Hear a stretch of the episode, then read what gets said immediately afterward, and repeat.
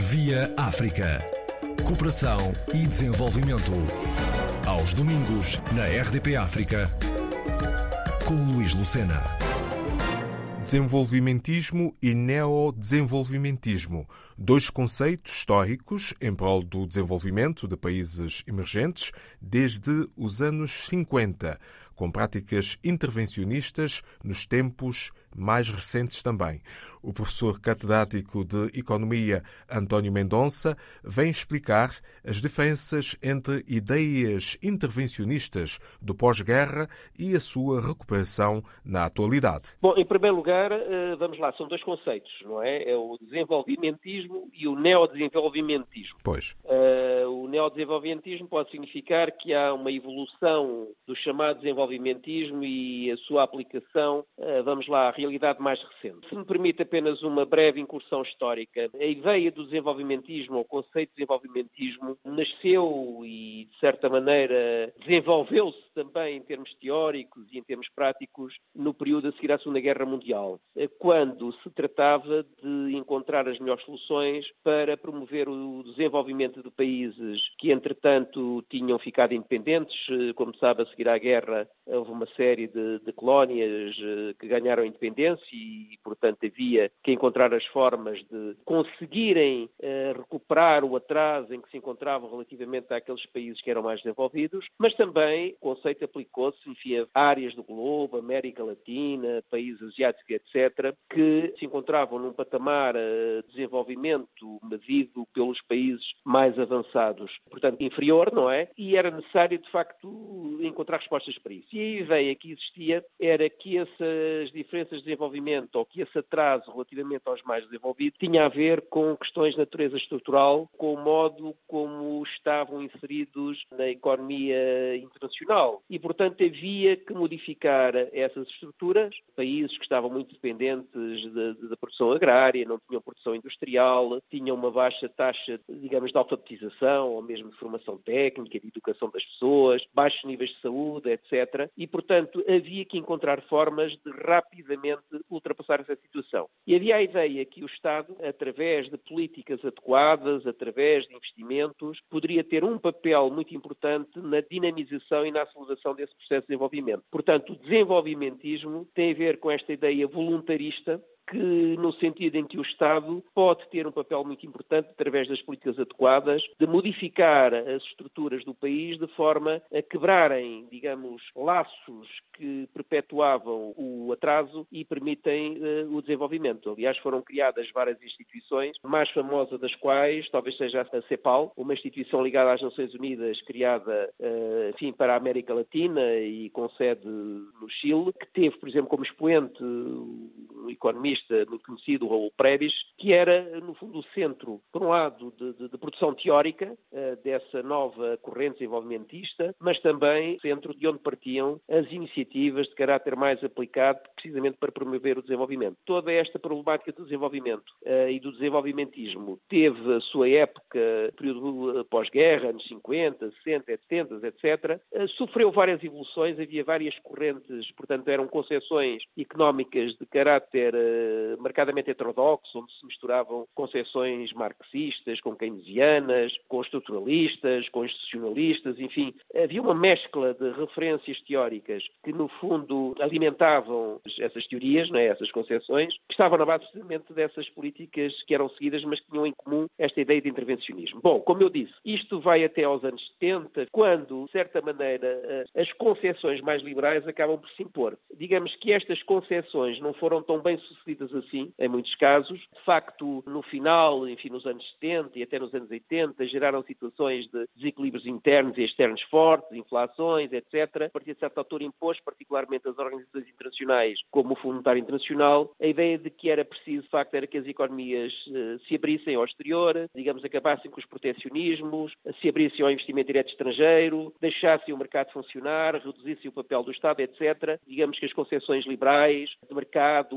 intervencionistas acabaram por ter aí uma ação mais marcada, não é? Anos 80, anos 90, praticamente até à crise de 2008, 2009, há claramente uma hegemonia e um regar para segundo plano dessas concessões mais voluntaristas, mais intervencionistas. Ora, o neodesenvolvimentismo, de certa maneira, é uma recuperação dessas concessões, mas, digamos, já um pouco na ressaca também dos fracassos das posições mais liberais, que, eh, enfim, não conduziram aos resultados esperados, designadamente os casos da Argentina, mas de outros países também, em que, de facto, essas práticas mais liberais, se tiveram efetivamente, penso eu, consequências, em alguns casos, positivas de abertura, de integração, de olhar com menos receio o investimento estrangeiro, estarem mais abertos à, à tecnologia, à mobilidade de pessoas, etc., mas também, efetivamente, não conseguiram resolver a generalidade dos problemas. E, portanto, as ideias neodesenvolvimentistas, de certa maneira, é uma recuperação dessas ideias mais intervencionistas, digamos, aplicadas agora aos novos contextos. Nós podemos chamar neodesenvolvimentismo, por exemplo, aos governos Lula, de certa maneira, no Brasil, etc., que procuraram, através de intervenções do Estado, de políticas económicas mais intervencionistas, com grande pendor social, com grande pendor de, digamos, de transformação das estruturas económicas desses países, e eu citei o caso do Brasil, portanto, tentavam dessa maneira, ou tentam dessa maneira, continuar a recuperar as diferenças de desenvolvimento relativamente aos países mais avançados. Pronto, creio que é este o percurso histórico do desenvolvimentismo, do neodesenvolvimentismo, que estão muito ligadas às próprias uh, vicissitudes e transformações da economia global, uh, desde o período do pós-guerra até à atualidade. Não é? A própria economia mundial também foi sofrendo muitas alterações e isso refletiu-se quer a nível dos países desenvolvidos, quer a nível dos países em desenvolvimento ou menos desenvolvidos em termos dos padrões ocidentais. Não é? Agora, se me permite também um parênteses relativamente a isto, é que uh, nós temos uma certa tendência para ver a questão do desenvolvimentismo ou do neodesenvolvimentismo aplicado aos países menos desenvolvidos ou mais atrasados, como eu disse, relativamente às métricas, enfim, que são aplicadas nos países desenvolvidos. Mas atenção que Sim. nos países desenvolvidos o problema também se coloca, porque nos últimos anos, particularmente nas últimas duas, três décadas, enfim, praticamente desde o final dos anos 80, início dos anos 90, se assistiu a nível global a um aumento das assimetrias, das desigualdades, do aumento da pobreza, também assimetrias relativamente ao acesso à educação, à saúde, etc., mesmo nos países desenvolvidos, carências de infraestruturas e, portanto, a problemática do desenvolvimentismo ou neodesenvolvimentismo hoje em dia também se aplica aos países desenvolvidos e mesmo na Europa, enfim, há questões, eh, particularmente na sequência da crise 2008-2009, da atual estagnação que a economia internacional e particularmente a economia europeia atravessam, em que estas questões, digamos, de promover, de incentivar o desenvolvimento também se colocam, não é? Designadamente hoje em dia, como sabe, há uma grande discussão em torno do papel da política orçamental e claramente há quem defenda os Estados devem ter um papel mais ativo, designadamente através da política orçamental, promovendo o investimento público, mas também querendo incentivos ao investimento privado no sentido de contrariar esta tendência estagnante que se está a verificar um pouco por todo lado. Esta, entre outras conferências deste ciclo, decorre sob o lema Diálogos Luso-Brasileiros. Se